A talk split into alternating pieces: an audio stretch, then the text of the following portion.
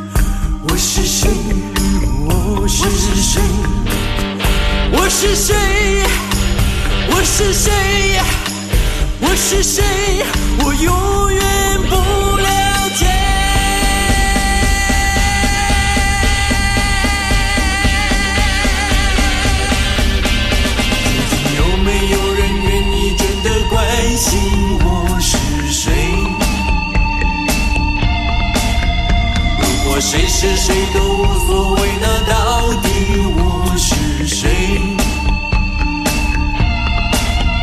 我对我自己的了解是真是假，还是无解？整个世界告诉我的是真是假，还是谎言？我是谁？我是谁？是谁？我是谁？我是谁？我是谁？我是谁？我永远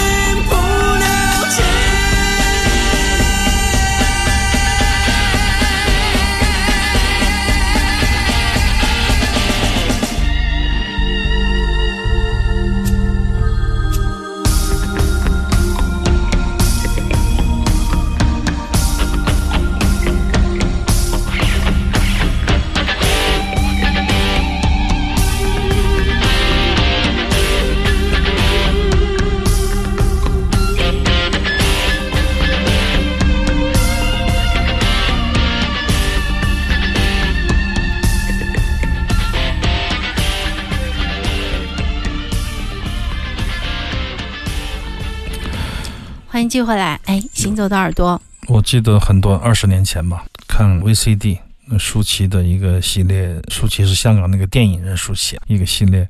当时看到了一个蔡明亮导演的《青少年哪吒》，最开始看到《爱情万岁》，当时有一个这样的电影社，经常看这样的电影。哎，不知道杨贵梅为什么要哭那么久，最后一个镜头就觉得很艺术嘛。然后《青少年哪吒》是看的很过瘾的。他是讲了一个非常好的故事，不断的出现这样的音乐。当时没有黄舒骏的唱，只有那个前奏一个节奏，觉得这个音乐还挺酷的。它很突兀，但是那个气氛渲染，我觉得还是挺好的。后面很久以后才知道是黄舒骏做的配乐。那么这个配乐呢，当时拿了一个奖。所以说，就有了这个专辑《我是谁》的这个主打歌，是为了这个配乐在配的词，非常好的制作，其实非常好听啊！我觉得是黄舒骏最好听的一系列的比较艺术化的作品了。他的才情在这个专辑里面也是表达的非常的完整。不说他那个抄袭的事儿啊，说这种对，咱节目以前说过，回听以前。当然，那个配器我觉得非常好，所以说我让我思考，就是当年陈明章给侯耀贤配乐，也得了一个配乐大奖，但是陈明章完全不懂电影配乐，他就是一个木吉他，可能还不是很高级，啊，他是一边看着一边噔来来一下，哎，刚刚好，这个音乐就刚刚好。那么黄舒骏用电子合成器。咚来一下，走一个 riff，走一个这个律动，哎，在电影里确实有时候你就会觉得刚刚好。摩托少年他就应该在这样的音乐中行进，就是很奇怪。但是你把它做出原声唱片以后，你觉得这个音乐好像电影里没出现过呀？它只是抓取了某种桥段，或者说是它是一种反噬，先有唱片的配乐，再有了获得了奖项以后，再有费用再去做这样的一个延展的唱片。重要的是让我发现了这个配乐和。专辑实际上是可以完全不一样的。配乐就是把自己最直接的感受，用手边最简单的家伙事儿表达出来，那这个配乐就成立。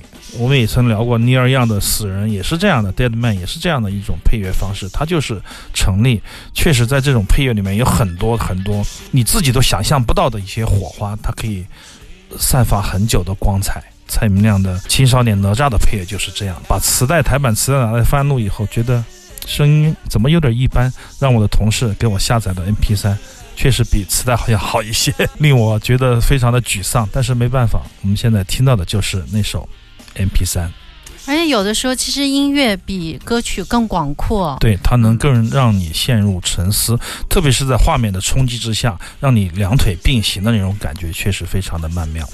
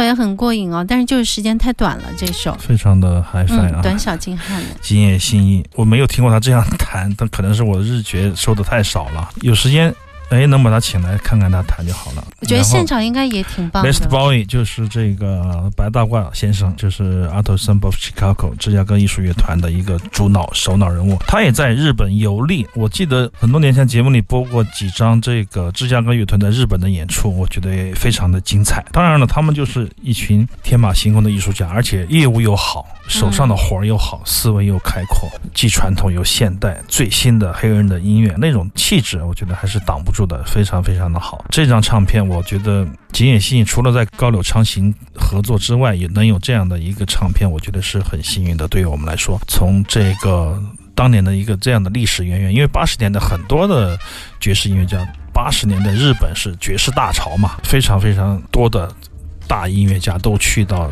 日本演出，那么就有的巡回的这样的一个机会，然后有大家都可以出唱片，切磋。对，能聊上的就可以一起出唱片，出各种唱片，特别特别的有意思。嗯其实这种交流，我觉得比个人在家里出唱片更有效，更有，因为它是直接的碰撞，几种火花四溅呢。对对对，不同不停的碰撞，短期内要制造出光火，我觉得还是非常不同凡响。那这首歌曲叫做《三足赛跑》，就是两个人那种游戏啊，嗯，把脚捆起来，两人三足赛跑，不知道用意何在。我听到的是两个乐器，但是大家都非常的有力气，想要飞出去，挣脱出某种东西。所以说，在动态上，在力气上面，我觉得做的非常的足，录音也非常的精彩。可能是因为乐器少，所以录音的各种丝丝入扣的一些细节可以被听到，非常好的一张黑胶唱片。奥总对此亦有贡献。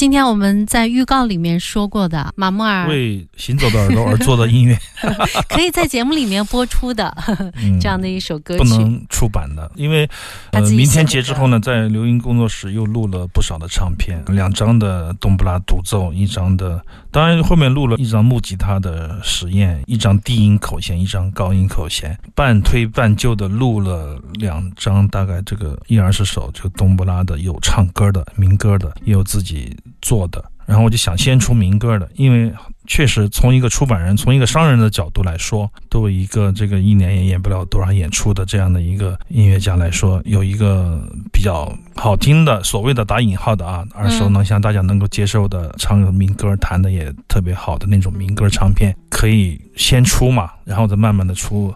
开盘单呀、或者说是募集他的实验呐、都可以慢慢的出。先出一个能挣点钱的，然后我就把那个 导出来给他听。我说那个我说要出了啊，我说你听一下吧。他说那个不能出，他说我弹的很差，状态也不好。我说已经很好了，我们大家都特别喜欢了。我说熊辉也说好，我也说好，刘英也说好。他说你们当然说好，你们不是我一，句话怼回去，你们觉得好的我不认可，除非你不让我知道。就乱出，当然这话说出来是非常强硬的。那我说算了吧。后面他说，他说因为用的是阿飞的冬不拉，觉得情不顺对，手而且？而且塞给我就让我直接就录了很多调啊什么的，各方面没有考虑清楚有一些歌词可能是自己唱自己即兴唱的，像嗯这个曲子就叫即兴弹的嘛。他说也不够严谨，我说这东西好东西啊，我说他说如果真的想的话，可以认真的录一次，就是要做一些准备，不能嗯强行塞给我一个冬不拉就录了。他说有的音色做不到，我我觉得不不好。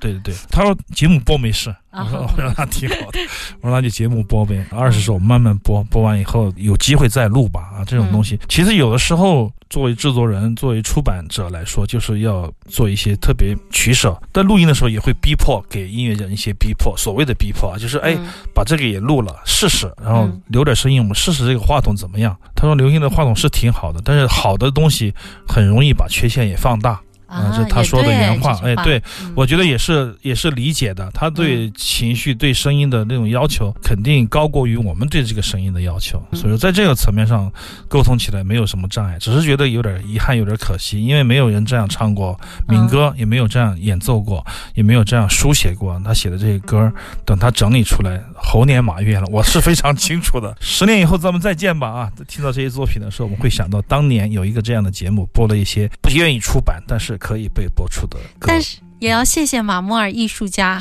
非常 大艺术家嗯对我们行走也大耳朵的认可。哎这么多乐迷的支持吧。「